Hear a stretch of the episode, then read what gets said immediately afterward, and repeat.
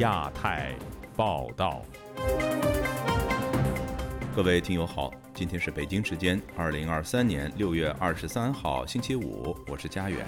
这次亚太报道的主要内容包括：中国网友一品红因以首武纪念六四遭国保监控；李翘楚被控煽动颠覆一案延期开庭，取保申请遭当局拒绝；银川烧烤店煤气爆炸导致众多民众死伤，市长承诺配合调查。布林肯访华结束后，美国炮舰再次过航台湾海峡。米兔运动兴起，两岸华人社会的处理方式有何不同？接下来就请听这次节目的详细内容。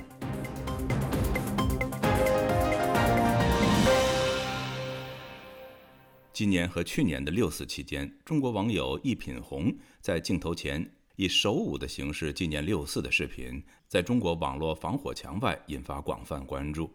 本台近日得知，一品红因此长期受到国保警察的监控和骚扰，生活陷入困境。以下是本台记者王允的独家报道。今年六月四号后的一天，身在纽约的王志华跟一品红在视频里通话，又看到他在哭，都是哭的。一一一视频通话就是哭的。他等于把跟我的那种联系，把我当成一个好朋友，作为一个倾诉的对象，他这样宣泄一下的心里可能。舒服一点，要不然的话真的是无人倾诉。王志华解释说，警方对一品红长期的监控让他身心俱疲。一品红纪念六四的首舞视频最早是在二零二一年六四前后拍摄的，并上传到微信朋友圈，但很快相关视频就被中国网络警察删除。但据一品红的几位联系人介绍，真正让这个视频引起中国警方注意的是在去年九月十五号。身在美国的天安门学运领袖周峰锁通过自己的推特转发了这个视频之后，一品红原名黄志红，在广东江门市经营一家服装店。据黄志红的两位朋友介绍，黄志红只是业余的舞蹈爱好者。二零二一年六四期间，黄志红有感于网络上有关一九八九年六四大屠杀的消息，临时起意。在没有排练的情况下，制作了这个表达悼念之意的视频。王志华这样介绍说：“完完全全是有感而发，有那个当时的六四的烛光和那个哀乐引引发的起舞是非常自然的一个事情。他就是在家里挂了一块布做背景，呃，拍出来的。正是因为这样自然的拍摄出来，然后呢，所以那那种舞蹈确实是感动了很多人。”黄志红的这种表达似乎是一种时代的共鸣。他多年的网友，目前身在美国的陈祥威告诉本台记者，这个视频2021年六四期间在微信发出来的时候，他就提醒过黄志红要注意安全，但他很理解他这么做的心态。但是呢，有些人还是不发声的话，对他们来说，那个闷在肚子里边的话，心里边很难受。就我朋友圈里边的那些网友，都在呃为这个社会的话。我们那个人民群众的话，说一些呃公道话，所以这个社会因为他们存在的话，我才让我们看到很多的希望。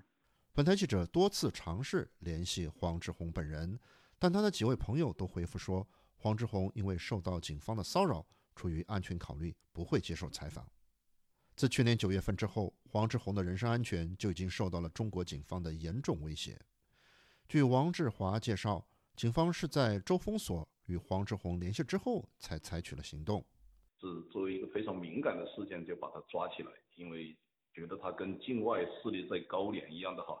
审问了二十四小时之后，拿不到证据，因为是周峰所主动加他的，那作为他来讲，他也不知道周峰所是谁，所以后来就二十四小时之后就把他放了。但在被释放后，黄志红和他的女儿生活就陷入了警方的严密监控。王志华来自湖南，今年五月，王志华才通过走线来到了美国。他理解黄志红现在不愿为自己发生的决定，但王志华强调，即使在国内的高压下，也要勇敢的反抗。自由亚洲电台王允华盛顿报道：涉厦门聚会案的许志勇、丁家喜和常伟平等人先后被判刑。同案被控煽动颠覆国家政权罪的女权工作者李翘楚的案件，却因各种原因无法如期开庭。详情，请听本台记者陈子飞的报道。女权工作者李小楚被控煽动颠覆国家政权罪的案件，原本在周二在山东的法庭审理宣判，但因为法院以不配合安检为理由，不允许代表律师李国培进入法庭。同案的另一名代表律师于凯向法院提出调取证据等要求，均被拒绝，主动解除委托退庭，以示抗议，使案件没办法完全庭审。了解情况的丁家喜太太罗生春对本台表示，法院以违法手段阻止。代表李乔楚的律师到庭，手法恶劣，强调李乔楚没罪。他们就是无中生有，不想让乔楚在外面替许志勇发声，所以给他抓了一个那么大的罪名，为许志勇搭建个人博客。你说这叫什么罪？你不是到处标榜你有言论自由吗？怎么别人把东西放到网站上去发，就变成了煽动颠覆国家政权呢？无非就是因为他是许志勇的女友。李小楚从二零二一年已被关押。罗生春表示，案件因为没办法完成审讯，宣判的日期有可能再延迟，担心靠药物控制忧郁症的李小楚会恶化。他进到看守所里头以后，不吃药就不控制不了。有幻听，有幻觉，就一直在吃药，治抑郁症的药。这种心理治疗的药都是有一定的副作用的，本身对他就有各种各样的伤害。他妈妈都写了不下十次的取保候审的申请，就是要他出来养病，那都不行。拒绝的理由说不能防止社会危害性，考虑他的身体状况。乔楚愿意低头，他的律师是说，那他们。也就配合走个过场算了，但是小楚也不认罪，也就只能做无罪辩护。关注案件的人权律师王清鹏表示，李乔楚开庭审理案件当天，法院多项针对代表律师的安排都是违法，赞扬两名代表律师在高压之下勇敢抗争的行为。李国贝律师呢，同意他们的公文包进行安检，但是法院还要对李国贝律师进行搜身，这不仅是法院知法犯法。并且是对女律师的严重侮辱。于凯律师在法庭上提出了申请证人出庭作证、排除非法证据等这些法律规定呢，法院都不支持。于凯律师就在法庭上和当事人解除了委托关系。这两位律师在国内对辩护律师的全方位高压情况下，抗争程序的违法，比进入法庭只是走走过场有更重大的意义。两位律师的做法一定会受到当局的报复，对他俩的抗争表示敬佩。中国人权律师陈建刚也赞扬两名律师捍卫当事人权益和律师尊严的抗争极为可贵。他也认同王新鹏的说法，案件可能变成由官派律师代为处理。中共最不缺的就是冤案，法院的目标就是将家属聘请的律师全部赶走。现在看到的是，两位辩护人已经被赶走，有刑事辩护的时代已经过去了。再请了律师，最终落到一个结果，就是公安局、检察院、法院官派的律师合力之下将他送进监狱。他们都表示，李乔楚案件有可能因为要重新走程序，再被拖延审判，他的精神状况会更为不利。就亚洲电台记者陈志飞报道。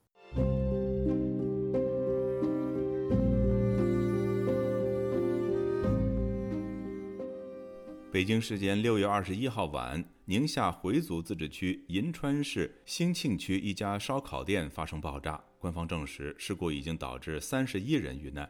而在此前一天，官方确认，年初内蒙古的一起煤矿坍塌事故中，已经有五十三人遇难。以下是本台记者经纬的整理报道。据新华社报道，银川的爆炸事件发生在富阳烧烤店，事故原因是由液化石油气罐泄漏所致。截至二十二日上午八时，爆炸已造成三十一人死亡，七人受伤。媒体披露的公安、消防部门询问笔录显示，报警人店员冯红娟及后厨配菜师傅马成军反映，爆炸前一小时左右闻到有煤气泄漏，发现液化气罐阀门坏了，就让后厨烧烤主管去买阀门。回来后在更换阀门时发生了爆炸。新华社指出，中国国家领导人习近平对这起事故高度重视，并作出重要指示，要求尽快查明原因，依法严肃追究责任。二十二日晚八时，宁夏银川市人民政府办公室就此召开新闻发布会。银川市委副书记、市长陶少华在会上鞠躬道歉。他表示，公安部门已依法对烧烤店店长、股东和工作人员等九人进行控制，并冻结其资产。目前当地已组织相关部门开展事故原因调查，同时启动问责程序。中国近期导致人员伤亡的安全事故频发，其中不乏与建筑违章或消防隐患有关。就在银川爆炸发生的前一天，内蒙古阿拉善盟新井煤矿坍塌事故的调查结果才初露端倪。澎湃新闻二十日援引权威人士透露，新井煤矿坍塌事故的搜救工作目前已经结束，失联人员已确认无生命特征，因此事故中的五十三人全部被标记为死亡。但事故原因仍在调查中，由国家矿山安全监察局负责。但有中国网友发现，上述报道在当天并未引起社会的广泛关注。在视频网站哔哩哔哩上搜索阿拉善煤矿相关信息时，第二条却是一则讲述如何处理公共危机的视频。这一现象引来一片不满、愤怒之声。有网友说，当时矿难的信息被熊猫丫丫在美国受虐待的新闻掩盖，而阿拉善一词还一度成为敏感词。这位网友评论说：“我不知道如此庞大的罪恶机器何时会瓦解，但我知道那天到来时，后人必将唾弃我们每一个晋升者的软弱和无能。”自由亚洲电台记者金伟综合报道。不孝有三，无后为大，这种传统观念正在发生动摇。中国年轻人因为生活压力不想结婚的人越来越多，甚至许多有子女的老年人也劝自己的孩子不要生孩子。这一现象折射出哪些社会问题呢？今天本台记者古婷的报道：微博账号“曼京视频”发布一段视频中，一名六十多岁的男子在公园锻炼身体时，被问及他的孩子多大时，说：“孩子快四十岁了，不让孩子结婚。”这位原本可做爷爷的男子说：“享受了一辈子，吃苦了一辈子，上一代就是咱们的例子。”有网友赞扬大爷思想通透，相关信息获得三百多万次观看和点赞。网民在下方留言写道：“这位大爷说的太赞了，这种开明的父母真好。”还有的说：“好清醒的大爷，我以后绝不会让我的宝贝相亲，怎么样都是个活法。”贵州大学退休教师彭先生周四接受本台采访时说：“严酷的社会环境改变了许多人的观念，观念变了，世道变了，生育率下降，结婚率下降，离婚率上升，就是说老百姓不玩了。”从这一代不愿意再看到下一代了，我也不便多说了。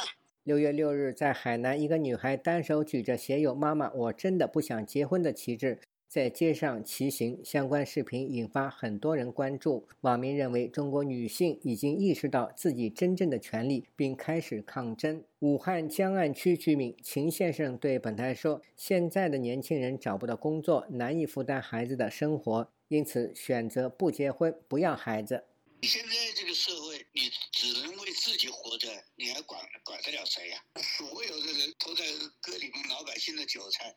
秦先生说，他的孩子刚十二岁，每周给孩子的补课钱就要一千五百元，一个月六千元。许多家长每月收入三五千元，根本难以负担。如果让他重新选择，他绝不会选择生育孩子。我不要，肯定不会要。像我今年六十岁退休嘛嘛。这个时候应该是享受生活的时候，我还在养孩子。不说你体力，你这精神压力都大。以后我告诉你，出生率会更低。根据中国官方统计局数据，去年出生人口只有九百五十六万，创下中共建政以来的最低值，首次进入了人口负增长时期。有网民留言写道：“现在中国财富集中在百分之四的人手中，百分之九十六的人在受苦，精神压力太大，贫富差距更大。在中国，据报有高收入人群退休后叫找不到工作的子女陪他们养老，并和孩子签署了雇佣合同，按月支付薪水。”秦先生说：“这些高收入人群非常少，大部分的人退休金在两千到五千元之间，他们顾不起孩子。”北京退休公务员宋先生对本台说：“北京的生活环境属于全国最好，但是经济环境转差，许多人都无钱结婚，更不想生孩子。现在养孩子的成本高，麻烦是多，升学家长都拼了命了。现在这种问题就逐渐逐渐就暴暴露出来了。一个是不想生孩子，还有就单身的是特别的厉害，大龄男女一大把，所有东西都会出来。”自由亚洲电台记者古婷报道。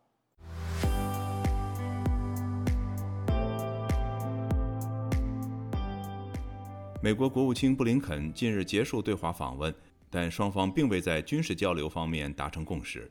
就在外界关注布林肯此行是否有望缓解美中紧张关系之际，双方在台海问题上却再起摩擦。请听本台记者经纬的综合报道。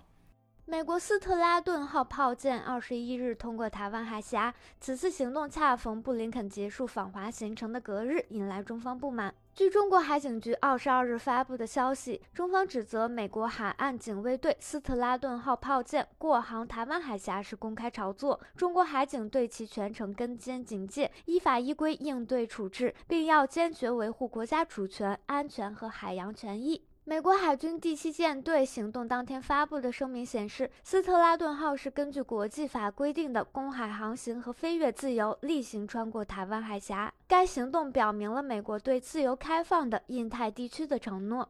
台湾国防部二十一日同时指出，中国航空母舰山东舰编队航行通过台湾海峡，台湾军方运用联合情监侦手段，绵密掌握海空域动态。美国国务卿布林肯十八日至十九日出访北京，期间虽与中国国家领导人习近平举行了会晤，但双方并未在台海局势、军事交流等关键议题上取得明显突破。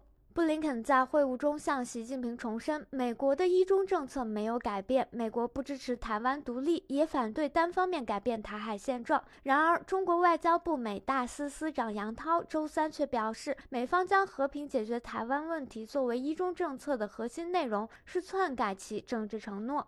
就在外界关注布林肯访华能否缓和美中冷淡关系之际，上述摩擦事件似乎又将局势推向了紧张。北京日报周三引述清华大学国际关系研究院院长严学通表示，他不认同美中已进入新冷战的说法。布林肯在访华期间重申的美方承诺只是一个政策表态，大国外交取决于实际政策而非说辞。严学通认为，美中关系的现状是冲突大于合作，这种情况下，双方能进行的更多是消极合作，而非积极合作。自由亚洲电台记者金伟综合报道。台湾的 Me Too 风暴近日再次向海外民运圈延烧。旅美知名中国人权律师滕彪二十号在社媒发文说，他在二零一六年对辛宇女士在一家旅馆所做的事是异常笨拙的求爱，并对此公开道歉。辛宇则对本台表示，其行为是强暴未遂。以下是本台记者凯迪的报道。台湾 MeToo 运动延烧之际，旅美知名人权律师滕彪于美国当地时间六月二十号晚，在其推特发表一份公开道歉声明，承认他在二零一六年四月去印度达兰萨拉参加会议时，和认识多年的朋友辛宇女士在旅馆中有一场异常笨拙的求爱，但辛宇女士的感受并不相同。辛宇曾担任自由亚洲电台特约记者，在二零一四年七月离开。滕彪在声明中说。因会后想参加其他活动，他订了一家旅馆。新宇女士也想多留几天，于是就和他说旅馆有房间。声明中，滕彪引用新宇的回忆是：“我带我的行李过去他们那边的酒店，谁知道一过去看到滕彪在房间里。我问滕彪房间在哪里，他说就在这里，随即就扑上来。”我推开他，又大声呼喊，希望隔壁的人都听见。最后，他放我走了。但滕彪声明说，在他的记忆中，他当时并没有扑上去或限制他离开。以下由我的同事代读：那是一场异常笨拙的求爱，但新宇女士的感受并不相同。我完全尊重她的感受。我对新宇女士所受的伤害感到万分愧疚。我已多次私下向她道歉，今天更是要公开致歉。不过，滕彪在接受中央社访问时表示，他这样的行为绝对不构成强暴未遂。针对滕彪的公开声明，辛宇在接受本台采访时表示，他多年来一直要求滕彪道歉，但直到近期台湾烧起 Me Too 风暴，滕彪才同意公开方式道歉。但滕彪未经他同意径自发出声明，也未说明是强暴未遂，他拒绝接受道歉。谈到在达兰萨拉发生的事情，新宇说，活动结束后他想多留一天。藤彪忽然告诉他，他们那边一位伙伴离开了，他可以搬到那个人的房间去住。新宇带着行李去到他们那边旅馆，但一过去就发现藤彪待在房间里。他当时感到很惊讶，并追问藤彪房间在哪里。他就说房间就在这里，然后就朝我扑过来。我练习瑜伽跟跆拳道很久了，所以我把他很大力推开。然后他又扑过来，这样扑过来是好多次，所以我最后到角落去了。我一直都很大声叫，我就希望旁边的人听到。他说：“滕彪见势不妙，只好放开他，他才逃离房间。”新宇事后便向组织会议的公民力量创办人杨建立反映，但杨建立不但没接住他，反指责他给他捅娄子。杨建立二十一日晚就此发表一份公开声明，为他的错误向新宇道歉。以下由我的同事代读。会议结束那天，有人捅出了消息，大致内容是说滕彪和新宇在会议期间撕开房间。当时，公民力量的团队成员都看到了这则传闻。我们私下做了讨论，认为可能是有人故意捣乱，试图抹黑会议。声明说，之后新宇向杨建立通报这件事，杨建立即回应他不要捅娄子。杨建立在声明中说自己的错误是严重的。以上是自由亚洲电台记者凯迪华盛顿报道。最近，台湾掀起的所谓 “Me Too” 运动，遭性骚扰、性侵害的案例。横跨行业领域、党派、性别，更涉及未成年、偷拍、染毒等议题。而中国大陆多年前也曾出现所谓 “Me Too” 运动。同为华人社会，两岸对相关的事件的处理方式有什么不一样的地方呢？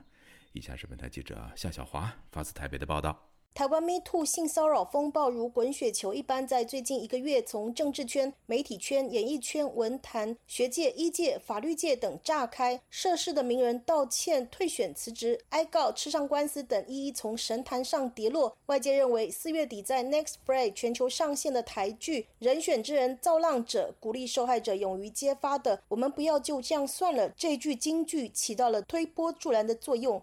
从中国嫁到台湾的作家上官乱亲历两岸蜜兔风潮，一语道破其中的不同。台湾的蜜兔是从政治政界开始的，而中国的蜜兔呢是到政界就截止了。就是中国的 Me Too 是绝对不会涉及到政治，而且大家会小心翼翼的绕开和政治相关，这个声音才能够发出来。但即使这样，到后来其实整个 Me Too 的声音都被封杀了，整个 Me Too 也成了敏感词，没有办法再搜索，没办法再关注。中国微博近日对 Me Too 此一关键词解禁，内容都是涉及台湾民进党候选人以及台湾演艺人员涉及性骚上官乱谈到中国 Me Too 运动在二零一八年前后，他是见证者，最开始从公益界、文化界。学术界延烧到媒体界和宗教界等等，网球名将彭帅指控国务院副总理张高丽性侵，勉强涉及到政治事件。但是在中国，受害者爆料之后往往被消失。王雪琴他就是专门做媒体报道的，当时很多学校还请他去演讲，结果他怎么样呢？就是呃专门报道 MeToo 的这个女记者呢，被以煽动颠覆政权罪抓捕起来，现在还没有消息。上官乱表示，这就是民主和专制体制的巨大差别。在中国大陆，不止不能够检。讨到政治圈，压根儿不会成为建立制度框架的事件，顶多在圈子里形成短暂的集体反思，